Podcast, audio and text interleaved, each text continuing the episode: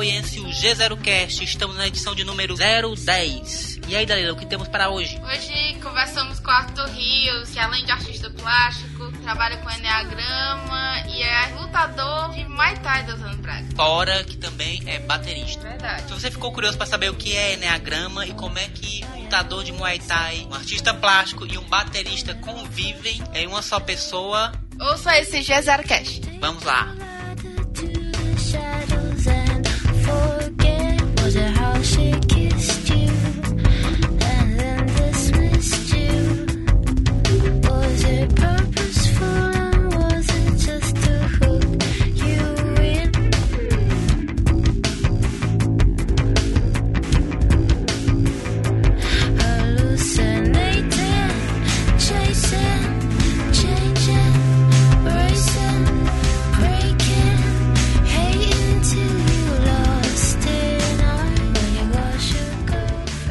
Bem, eu sou Arthur Rios. Meu nome é Arthur Rios, meu nome artístico é Arthur Rios também.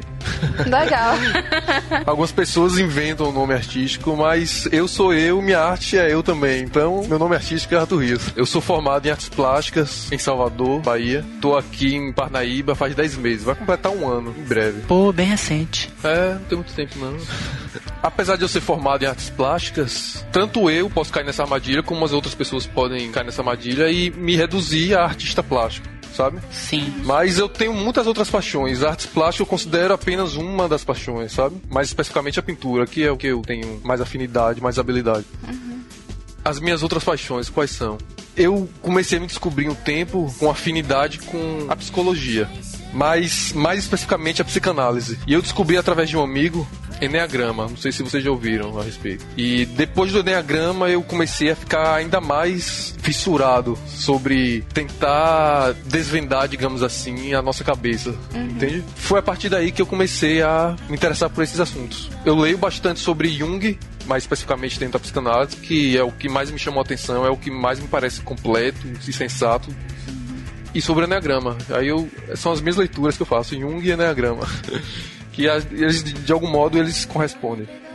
A minha outra paixão é Muay Thai. É a luta, mas mais especificamente Muay Thai. Foi onde eu me encontrei na luta. É uma coisa que eu realmente me dedico pra valer, sabe? Muay Thai, se duvidar, eu me dedico mais a ele do que a pintura. É uma válvula de escape, né? É, tudo é uma válvula de escape, de certo modo, sabe? Mas não é que o Muay Thai é secundário, que é só uma válvula de escape, entendeu? Entendi. Ele, pra mim, é o principal, entendeu? Tá dentro dos primeiros. Mas tu treina sozinho em casa ou Não, eu treino um, na academia? um time mesmo, é, Ah. um, um grupo. Chegar a competir e tal. É, eu tô começando a competir agora. Legal. É uma coisa bem bacana, né? Porque, em geral, você estigmatiza, às vezes, o artista, né? O artista é isso aqui, é, É. o leitor, é É. não sei o quê. Não tem intelectual, como, né? né? Ele não, ele não, faz, não pode fazer outras É. coisas. E minha outra paixão é música. Eu passei um tempo compondo música eletrônica. Pô, muito massa. Porém, esse foi um lado frustrado da música pra mim. É. Eu, modéstia à parte, eu me considero um bom compositor de música eletrônica, sabe? Mas eu realmente não tive, digamos assim, um retorno, entendeu? Eu não entrei no cenário. tive algumas tentativas, só que frustradas, sabe? Até porque minhas músicas também não são lá tão gostáveis, não. É um estilo de música, digamos, que nem todo mundo gosta, entendeu? Qual é o estilo de eletrônica? É mais pra área do industrial. É, o eletrônico industrial, sabe? Legal, bacana a pegada. Também gosto. É como no metal também? É, mas não é bem metal, não. É, é um industrial mais eletrônico mesmo. Mas tem algumas semelhanças, né? Como música industrial em geral. Sim, é, tem, tem algumas vertentes. inesperados. É, só que a parte da música que deu certo foi a bateria, que eu sou baterista também. Eu tô sem tocar ultimamente, mas pretendo voltar a tocar. É isso, eu sou isso. Vamos falar sobre mim, mas provavelmente vamos especificar uma dessas minhas paixões. Ou não. É, ou não.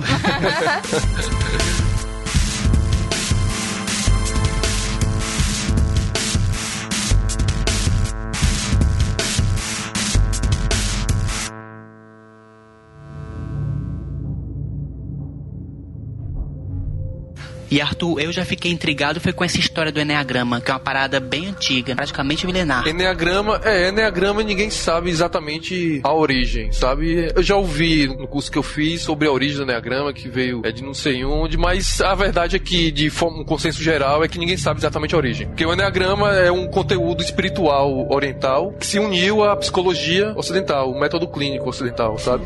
Então, foi uma união desses dois lados. Existe um conteúdo bem espiritual que se mescla ao conhecimento da psicologia ocidental, sabe? É, e se tratando de Carl Jung, você já espera que tenha conexões com filosofias orientais, É, né? né? Explica um pouquinho, porque eu acho que boa parte das pessoas não conhece. Eu, particularmente, mesmo sendo psicóloga, eu tenho pouco contato com com o que seja. Enneagrama? Sim. Então, o Enneagrama, como o próprio nome diz, está falando de uma estrela de nove pontos. E essa estrela de nove pontos, cada ponto é uma personalidade. O Enneagrama é um estudo de tipologia de personalidade. Certo. Nesse estudo, a gente vai se identificar de alguma forma com todos os pontos. Mas um desses pontos é onde a gente Preponderante. é, a gente é predominante ali. A gente, digamos, está viciado naquele ponto ali. São maneiras de ver o mundo. E a gente está viciado em uma maneira de ver o mundo, que é algum daqueles pontos. E o Enneagrama também, ele é um mapa onde você conhece e você se encontra. O Enneagrama, em momento algum, ele vai limpar o que é que você é, entendeu? Em momento algum, o Enneagrama vai dizer, ah, você é isso. Por exemplo, astrologia, você nasceu tal data, então você é isso, entendeu? O Enneagrama não impõe isso. O Enneagrama, ele tá aberto ali. O Enneagrama também está aberto a estar errado. Se alguém conhecer o Enneagrama e fala, não, isso aqui não tá funcionando pra mim, beleza. Mas ele sempre funciona, o Enneagrama. Realmente é um método de estudo de personalidade que leva ao autoconhecimento, sabe? Lhe dá essa autonomia de você conhecer e conhecer a si mesmo. Sem necessariamente ter um terceiro que lhe mostre isso. O terceiro, no caso, é o Enneagrama, o próprio Enneagrama. Eu trabalho com outra técnica que, na verdade, tem pouco a ver com isso, mas é também um mapa, né? Mas que chama genograma. Genograma? É, as pessoas até conhecem o genograma de maneira geral, porque é o que é a árvore genealógica, né? Mas dentro da terapia a gente utiliza encontrando pontos por exemplo, mitos dentro da família. E descobrindo a história da família, porque, enfim, a gente não é uma tábua rasa, como dizem. No empirismo. Como, qual é o mesmo filósofo que dizem? É, John Locke. A gente não é uma tábua rasa, mas a gente é criado dentro de um seio familiar, não tem como a gente não ser bastante influenciado por, Uhum, por- por esse seio. Então, se faz um estudo até a etapa de avós, né, terceira geração, encontrando pontos, mas é impressionante, como por exemplo, casos de mitos na família, né? Uhum. Coisas que vão sendo repassadas de geração a geração. As profecias autorrealizadoras, que a mãe fica, "Ah, você não vai prestar pra nada. Aí, aí o- é tanto que o cara ouve isso que ele, dentro da perspectiva da mãe, acaba realmente não prestando pra Sim. nada, né? E coisas de eventos que ocorrem são cobertos, que depois em outra geração acontece de novo, mesmo a pessoa não sabendo daquilo, né? Como um suicídio, ou esquizofrenia, ou alcoolismo, alguma dessas coisas que é um mito, né? É um, quer dizer, é um segredo, mas acaba se efetivando ali em, em algum ponto da família de novo, sem aquela pessoa teoricamente ter contato nenhum. Porque ele não tem contato com a fala, né? Com o verbal disso, mas tem contato com a vivência, a experiência disso. É, e o grande desafio, no final das contas, é interessante saber a origem de tudo, mas e aí, o que eu vou fazer agora, né? Esse é o grande desafio, eu acho, de todo autoconhecimento, né? Sim. O que eu vou fazer, independente do que me acontecer, o que eu posso fazer a partir de agora pra crescer, digamos assim. É, Eu acho que o interessante dessas técnicas, mais do que você dar um diagnóstico pra pessoa, é o processo de se fazer a técnica. Porque naquele processo é que as coisas vão se tornando realidade pra pessoa, né? E a pessoa vai construindo também. Você construir um mapa desse é um processo de construção pessoal também, é uma Sim, é. trajetória também daquele É, indivíduo. já é o processo, o processo já começa ali, né? É. E apesar de a gente estar falando de isso parecer um assunto isolado, eu acho que a gente pode falar também sobre os meus trabalhos, que tem tudo a ver com esse assunto também. Né? E inclusive, É. olha, eu vou te dizer, porque quando eu, eu vi a primeira vez, eu senti um teu muito, uma pegada muito de personalidade mesmo, sabe? Uhum. Na tua pintura. Uma coisa bem psicanalítica mesmo. Sei. E aí se concretizou uma coisa na outra, né? Sei. And I've been waiting on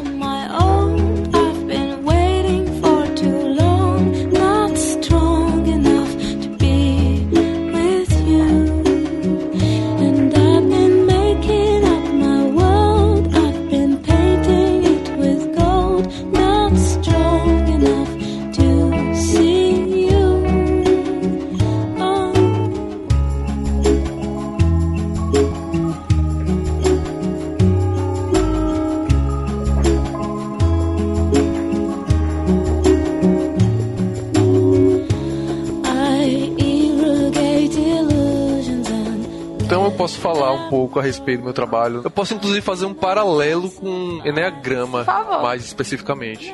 Por exemplo, os meus trabalhos, provavelmente a primeira coisa que vocês vão perceber é que a figura repetitiva nos meus trabalhos é do animal. Eu sempre trabalho com o animal. Porque o comum, previsível, é de que a gente trabalhe com um semelhante a nós, né? A gente sempre trabalha com a figura humana, figura humana, figura humana. E no caso é como se eu rompesse essa visão padrão mesmo de relação sempre com a mesma espécie, sabe? Aham. E eu ampliasse o conceito de vida dentro do meu trabalho. Mas uma coisa bem particular minha que me levou a trabalhar com animal. Desde a minha juventude, a minha adolescência mesmo, 15, 16 anos, 17, eu adorava colecionar imagens, fotos de animais no meu computador. Eu pesquisava no Google mesmo, então via por acaso em algum site, e normalmente era sempre é, fotos de animais mais selvagens, sabe? Não era animais domésticos. Eu não ficava colecionando foto de cachorro Bichinhos fofinhos. poodle, entendeu? Nem, nem de gatinho bonitinho, como as pessoas Gatinhos é, do Instagram. é, como as pessoas adoram, entendeu? Eu gostava, eu gostava daquele hipopótamo de boca aberta, eu gostava daquele javali, sabe? Daqueles animais grotescos mesmo, selvagens. É, de lobo também. Eu simplesmente eu tinha uma fascinação por esses animais. Meu sonho era ir pra África, aquelas regiões, sa- savana africana, não é? Sim, sim. Eu tenho uma leve impressão de que minha encarnação passada, eu nasci naquele lugar ali. eu tenho a impressão que eu já passei por aquele lugar ali na minha vida. Eu não sei se foi porque eu assisti Rei Leão na minha infância, mas enfim, é, É, Rei Leão, um filme que marcou uma geração. É. é. Mas eu acho que talvez esse teu gosto pelo Rei Leão que vai É, justamente. né? Eu nem sei se acredito em encarnação, mas se existir encarnação, eu acho que eu ti- estive lá. Aí, passando muito tempo, né? Eu, com esse processo de observar a mim mesmo, tive esse insight do porquê eu tinha essa fixação pelas imagens desses animais que eu tinha lá é, na minha coleção de imagens. Eu percebia que esses animais tinham uma característica que eu tinha, mas eu não expressava. Entende? Sim. Era como aquilo que eu estivesse suprimindo, reprimindo, que eu inconscientemente eu estava criando essa projeção das imagens dos animais que eu colecionava, daquele conteúdo que eu reprimia de alguma forma. E eu sempre fui uma pessoa muito retraída. Eu mudei muito, acredite se quiser. Não sei se vocês ainda me acham retraído, mas Acho Mas- que eu sou reservada. é, né? Dá pra sentir isso um pouco quando me vê, né? Reservado. É, tranquilo no seu espaço. E eu já fui muito pior. Eu realmente. Eu, eu era do tipo que ia pra faculdade e não fazia amigos, sabe? E meu, minha má vontade era de voltar pra minha casa. Assistia as aulas, fazia o que tinha que fazer e voltava pra casa. Normalmente voltava pra casa me sentindo meio mal. Eu não sabia porque eu tava me sentindo meio mal, sabe?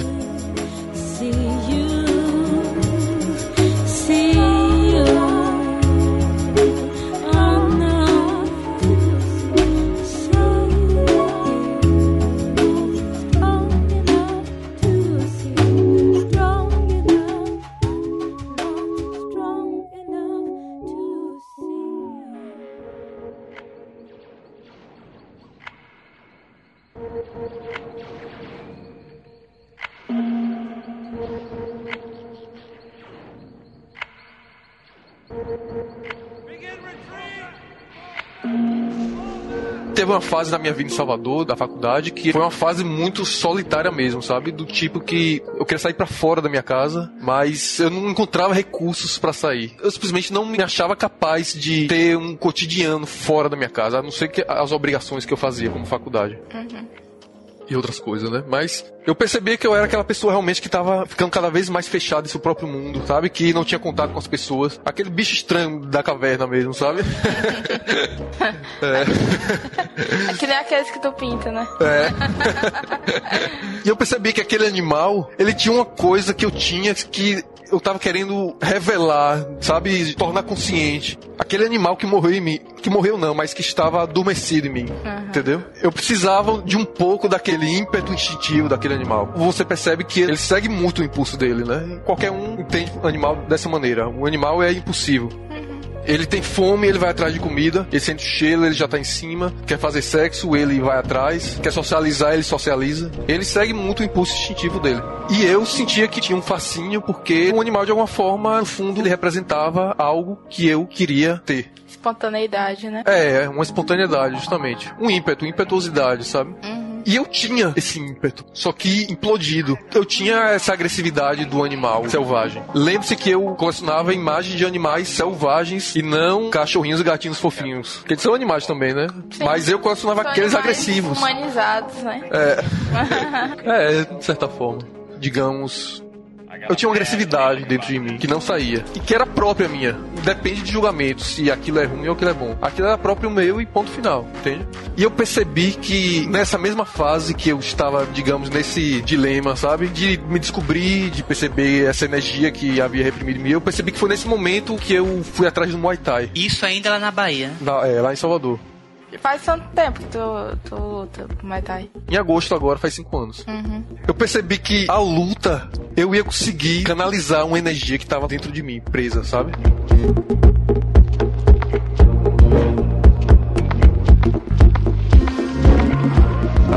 Nessa época era uma pintura muito agressiva mesmo. Mas explicitamente agressiva? Se vocês acham minha pintura hoje agressiva, é porque vocês não conheceram a minha pintura daquela época. A pintura daquela, da minha época eu usava muito vermelho, vivo mesmo, aquele vermelho mais intenso. Todas as minhas pinturas eram fundos vermelhos, sabe? E imagens de nem animal era, era monstro mesmo. Monstro ou demônio. Meus irmãos brincavam chamando de demônio, sabe? Porque tinham chifres assim. Eu adorava criar figuras que tinham chifre de um lado só. Eu gostava de brincar com o Vingador lá. É, obrigado. Caverna do Dragão, hein? Uma referência. Eu criava essas figuras com chifre só. Aí eram figuras bem expressivas, aquele vermelho intenso, sabe? E uma coisa meio blasfêmica, assim. Era uma coisa realmente que quem visse ia reconhecer que dentro daquele rapaz ali tem muita energia, sabe? Que ele. Que até a pincelada era agressiva, sabe? Sim. Só que, se essa pessoa que imaginasse que eu era muito agressivo fosse me conhecer, ela ia perceber que eu era retraído. Ela ia perceber que eu até tinha uma agressividade mais implodida, entende? Então, aí eu descobri o Muay Thai. Eu falei, eu tô afim de bater, eu tô afim. Preciso de outra forma também pra é. demonstrar essa Eu não minha- quero bater no meu irmão, então é melhor. é melhor achar um saco de pancada. Eu acho que não vou ser jogado por isso. É. Aí eu tive esse insight, pô, eu vou fazer uma luta, é disso que eu preciso. Aí eu fiquei animado com essa ideia. Aí eu fui atrás, aí ainda levei um tempinho pra iniciar, fiquei naquele, assim, "Ah, será que eu faço mesmo? Mas eu queria fazer, sabe? É interessante essa escolha do Muay Thai especificamente, porque é uma das lutas mais agressivas, né? É, bem agressivo o Muay Thai, é. Porque o Karatê, por exemplo, já é uma coisa mais contida, né? Kung Fu é mais um balé. Agora É, o Muay Thai é... Na verdade, é, o Kung Fu ele tem uma leveza no movimento, mas o Kung Fu ele é bastante fatal. Sim. Não é à toa que todas as técnicas dele não são usadas em competição, porque se usar em competição Mas é capaz o de processo de desprender energia... Ah, a explosividade é diferente, é. contenção, né? Sim, sim. Você, com um golpe mínimo, você faz um estragão, né? E o que tu queria não era isso, Isso. né? O Muay Thai ele tem realmente muita explosividade. Os chutes, os socos, o- as cotoveladas isso são até hoje em dia- pontuais intensos. é. O pessoal tá procurando muito pra fins estéticos, né? Porque É, gasta ganha- muito- é. muita caloria, mas... É, E é uma luta bem franca, né? é, é uma luta bem franca, direta e franca. É. Enfim, eu comecei o meu Muay Thai. E nesse mesmo período, eu comecei a ficar mais namorador também. Eu não era muito namorador. Desprendendo todos os instintos. É. Eu, vida... Foi incrível. Eu vou falar tudo mesmo das minhas intimidades aqui, eu não tenho pudores não. Beleza. Eu percebi que quando eu me envolvi com determinada pessoa, digamos quando tive um envolvimento mais íntimo mesmo, eu percebi que eu estava me descobrindo uma pessoa mais doce. Eu estava me descobrindo uma pessoa mais suave. Olha aí. E eu não gostei daquela sensação. Eu sim. quando, eu- quando eu percebi que eu estava com vontade de ouvir música leve e não música pesada, aquilo me incomodou porque eu estava deixando de ser o velho Arthur que eu era, sabe? Ai, meu Deus. oh, não. Estou romântico. E aquela sensação daquele, sabe, aquele momento, digamos, que mexeu comigo, foi um momento novo pra minha vida. Eu percebi que alguma coisa mim tava mudando. Aquela energia contida, presa, agressiva que tava dentro de mim, parece que ela conseguiu sair de alguma forma. Nessa fase da minha vida, mais ou menos, entendeu? Eu realmente acho engraçado isso, porque eu me incomodei, sabe? Essa suavidade de energia que eu descobri em mim, ela passou a me incomodar. E eu passei um tempo resistindo a ela. Eu ficava meio que tentando suprimir ela de uma forma, sabe? A leveza. É, a leveza. Ai, meu Deus, de novo, sufração. Mas aí teve um dia que eu simplesmente deixei a leveza vir. Eu me descobri uma pessoa mais leve. Eu já não era aquela pessoa contida, sabe? Que tinha uma brutalidade lá, contida. Porque já tava Tensa. dissipando, né? Já tava É, deixando sair. justamente. também, né? Não foi tudo simultâneo. Sim. Isso tudo que aconteceu. Mas foi numa fase mais ou menos próxima. Aí foi nesse momento que eu percebi que a minha própria pintura, eu já não queria usar aquele vermelho. Aquele vermelho já. Acredito. É, eu poderia até em determinados momentos eu querer um vermelho. Mas eu já não estava viciado naquele vermelho, entendeu? Eu queria agora pensar numa cor terrosa, uma cor mais pastel. Percebi que eu havia de alguma forma integrado um conteúdo que antes em mim era reprimido. E de alguma forma eu fui entrando em equilíbrio comigo mesmo. Esse, digamos, foi o princípio da minha busca por crescimento. E foram esses insights que eu tive a respeito de mim que eu me interessei ainda mais pelo assunto de psicanálise e enneagrama. Comecei a ficar fascinado sobre os mistérios da nossa cabeça, sabe? de como nossa visão de mundo está quase totalmente condicionada às nossas condições internas. Sim. Aí todas essas coisas que são as minhas paixões, de alguma forma elas estão interligadas, entende? Faz muito sentido. É. Mais ainda agora, né? Depois de escutar a história toda. E no Enneagrama, Mas tu trabalha com isso agora também? Com o Enneagrama, Enneagrama? o Enneagrama eu tenho feito grupos sem fins lucrativos de pessoas para apresentar o assunto e conversar a respeito, sabe? E eu fiz um primeiro grupo aqui em Parnaíba, aí uma amiga me chamou pra fazer com o grupo da faculdade dela. Aí eu já tô querendo formar outro grupo pra ir apresentando o assunto. Um dia eu vou querer ganhar dinheiro com isso. Que inclusive eu vou fazer um curso pra me profissionalizar melhor nisso. Eu já fiz dois cursos de Enneagrama, mas eu quero fazer um curso mais profundo, pra que eu possa lecionar também, entregar certificado, tudo isso. Muito bom.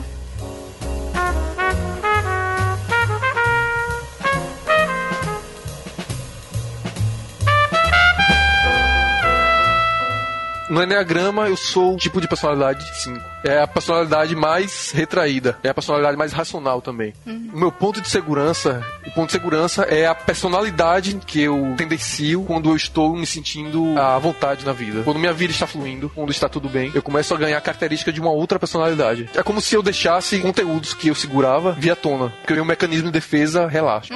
E essa personalidade, que é o meu ponto de segurança, é uma personalidade agressiva, impetuosa, assertiva, confrontadora. E que tem tudo a ver também com essas minhas descobertas que eu fiz. Verdade. Entendeu? Ó, Deus vendo Do animal. que ia falar altamente de artes plásticas, que ele que é o entendedor das artes plásticas. E aí a gente tá aqui Eu tô falando só- psicologia. Coitado. Você tá puxando aí só pra sua sardinha, né? Não, mas vamos falar sobre artes plásticas. É porque as coisas estão interligadas. Claro. Entende? Eu tô brincando só.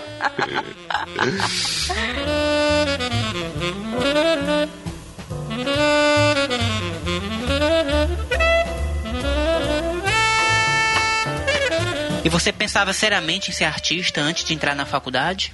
Desde criança que eu, como toda criança, tenho uma ligação com desenhar e pintar. Toda criança gosta de, né, de gosta de um desenho animado, aí fica desenhando o desenho animado preferido dele. É. Repetidas vezes sem parar. É. Eu adorava desenhar dinossauro e Mortal Kombat. Era Caramba. Também gostava de desenhar dinossauros, toda cara. criança fissurada por dinossauro, é incrível isso. Especialmente os carnívoros. É. adorava. Eu adorava dinossauro. E eu era menino. Em geral, meninas gostavam de Barbie, mas eu gostava de dinossauro. É aquela coisa, como toda criança eu gostava de desenhar e pintar, mas a diferença é que eu continuei e também tive incentivo dentro da minha casa. Quando a criança ouve que ela tem que parar com aquilo, a criança vai se sentindo desestimulada, não se sente retribuída, sabe? Aí ela sente que não tá recebendo com aquilo. Aí ela para. Mas minha mãe, ela tem toda essa ligação com artes plásticas. E meu pai com a música. Aí eu puxei pra ambos os lados. Não é à toa que eu fiquei muito em dúvida se eu fazia música ou artes plásticas, a faculdade. Mas eu decidi artes plásticas. Talvez porque meu irmão já fazia música, aí. Não queria concorrer. é, eu não né? queria concorrer. Tinha que ter um diferencial, né? É. Aí de repente ele fazia sucesso, eu não fazia sucesso na música, aí. Tô brincando. Aí eu tive todo esse incentivo da minha mãe. Aí de repente eu me vi entrando na faculdade. Realmente não teve pausa, sabe? Sempre me vi fazendo essas coisas. E pintura especificamente, pintura em tela, foi um pouquinho antes da faculdade. Quando eu já estava pensando o que é que eu faço, o que é que eu curso, sabe? Aí eu comecei a ter ideia de artes plásticas. Aí nessa ideia eu comecei a me empolgar. Aí eu comecei a me dedicar mais à pintura. Comecei a me focar na pintura, que antes era mais desenho mesmo. Mas antes tu chegou a fazer um curso, tua mãe te, te ensinava? Tinha alguma É, minha- não, nunca fiz curso nenhum. Só minha mãe que. Ela já tinha a prática dela. É porque ela é artista plástica também. É, ela não é formada em artes plásticas. Mas, Mas é, ela é. de sangue artista plástica. Aí é isso. E fui cair na faculdade de artes plásticas. E aí, qual, qual a diferença de antes e depois de entrar na faculdade? Ó, O que que mudou do, do artista? É, deixa eu ver. Houve muita mudança, obviamente. É, não só pela faculdade em si, o que ela me trouxe, mas a fase da minha vida também. Sabe, essa fase de sair da adolescência para a fase adulta. É uma fase que há grandes transformações em você e que naturalmente a sua arte vai mudando com aquilo. Mas com certeza a faculdade me trouxe muita coisa boa. Não só conhecimentos técnicos, como também uma percepção da arte de um modo geral, sabe? não só ali fechado naquele espaço, mas uma noção do cenário artístico. Teve alguns pontos fracos também que a faculdade trouxe, mas jamais diria que me arrependi de ter entrado na faculdade de artes plásticas. Houve um momento, inclusive, que eu quase desisti da faculdade. Eu acho que todo mundo tem esse momento. É né? verdade. Sim, Todo mundo tem um momento que fala, eu vou desistir, eu vou fazer outra. eu tranquei o curso por um ano. É, né? Mas aí depois, ah, pronto, agora eu respirei, posso voltar. Mas eu consegui chegar até o fim, infelizmente.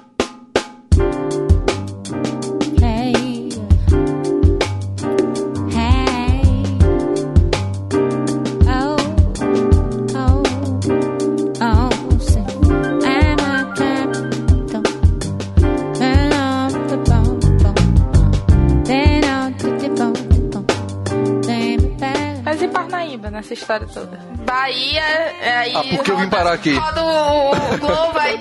Parnaíba.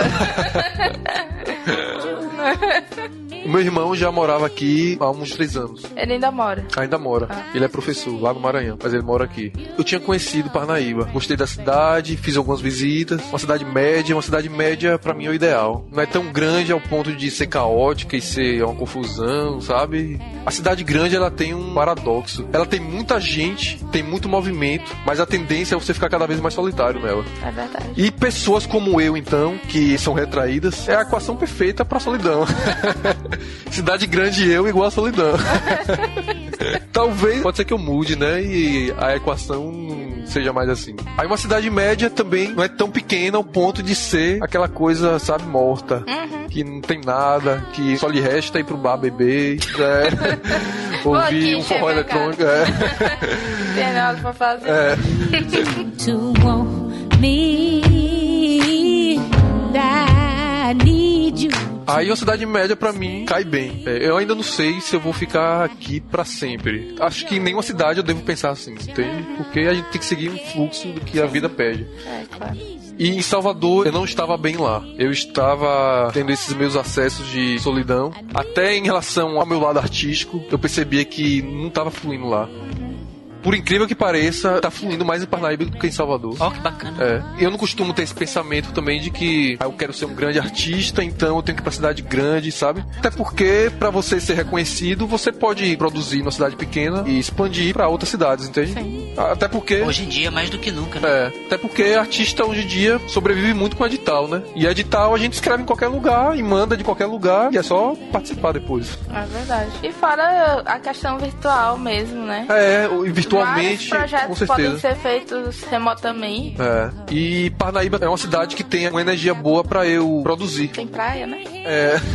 Não tem, por exemplo, uma cidade grande, se você quer se deslocar de um lugar a outro, você perde muito tempo. Se você tiver um carro, ajuda. Nem sempre. Se for um trânsito ruim, só vai atrapalhar. Mas aí você tem que esperar o ônibus, pegar o ônibus e ir até tal lugar. Você gasta dinheiro com o ônibus pra ir e pra voltar. Aí você vai pra esse lugar, gasta seu dinheiro lá, você retorna pra sua casa, que é longe, sabe? Um bairro de Salvador é o tamanho de Parnaíba. É. Aí essa, essa dinâmica da cidade de Parnaíba seria boa pra eu produzir. E está sendo, de fato. Muito legal. Eu só lamentei duas coisas quando eu saí de Salvador. Eu estava fazendo uma pós-graduação no Instituto Jungiano de Arte Terapia. Nossa senhora, E... como assim? E eu tava gostando muito, sabe? Imagina. É, mas eu não ia aguentar ficar dois anos em Salvador, não. Por causa dessa pós-graduação. Depois fala Sabe? mais sobre essa pós-graduação. É. Tem interesse. Eu não queria ficar em Salvador por dois anos por causa dessa pós-graduação. Aí eu imaginava, e se eu de repente não me descobrir como arte terapeuta, sabe? E se eu não gostar de ser arte terapeuta? Porque eu estava me descobrindo, de certo modo, ali. Aí, contando com essa possibilidade, dessa certeza que eu tinha sobre se eu realmente ia me dar bem como arte terapeuta, e a minha inércia, digamos, em Salvador que eu estava, decidi vir pra Parnaíba. Eu precisava experimentar novos ambientes, sabe? Aí, como eu tinha meu irmão morando aqui, eu falei, vou pra Parnaíba.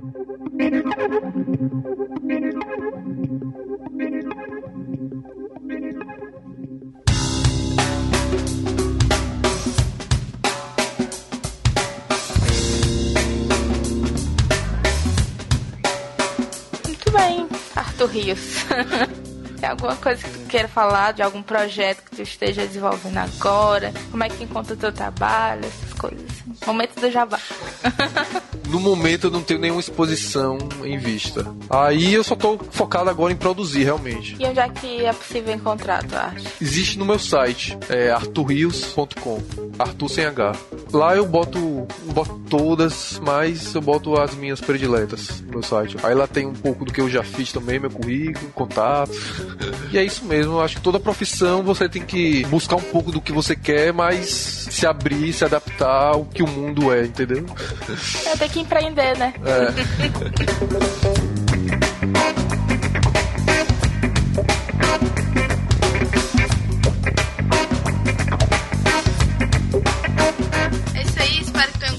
e até a próxima. Tchau, galera, e até daqui a 15 dias. Aí aguardem novidades, porque em breve teremos uma promoção super bacana. Não percam, continuem ouvindo o G0Cast. Tchau, tchau.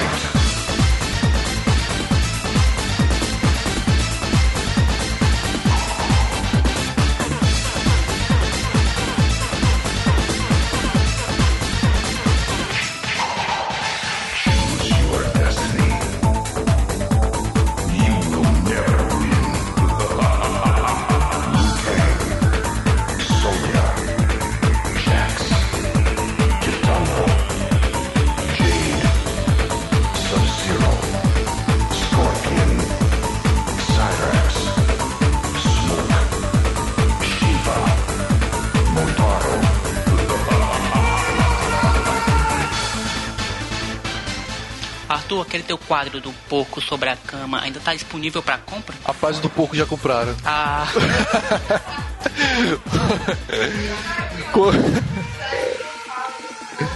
É, né? Porque aquele quadro é massa, é muito irreverente, tem um potencial muito memético, muito a cara das mídias sociais de hoje em dia. Eu até fiz um GIF com ele que ficou muito bacana, muito legal. Ah, foi, sim. Muito massa mesmo, que nem aquele da Iana que também, muito foda. Pois é, eu, te- eu tenho um amigo aqui em Parnaíba que ele comprou o meu quadro da hiena. Que ela tá deitada na mesa e tem um prato de carne. Ele botou na sala de jantar aquela pintura.